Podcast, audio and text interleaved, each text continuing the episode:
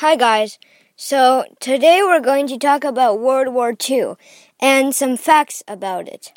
So, it started, I'm pretty sure, in 1939 and it ended in 1945.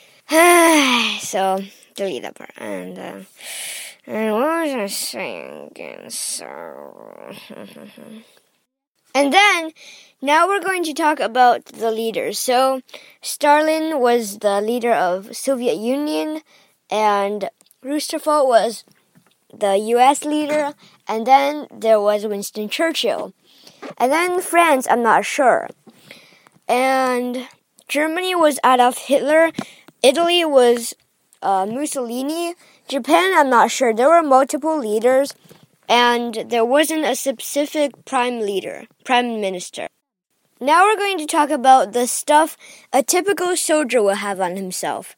So, first of all, he will have at least a pistol, a knife, rope, and some shoes, some fake feet to cover as civilian, and some maps, some compasses, button compasses, uh, and some people have rifles and some snipers, sniper rifles, and maybe identification. And spies have different equipment. So they have like stuff concealed in pens. So when they get confiscated, they won't pass as suspicious.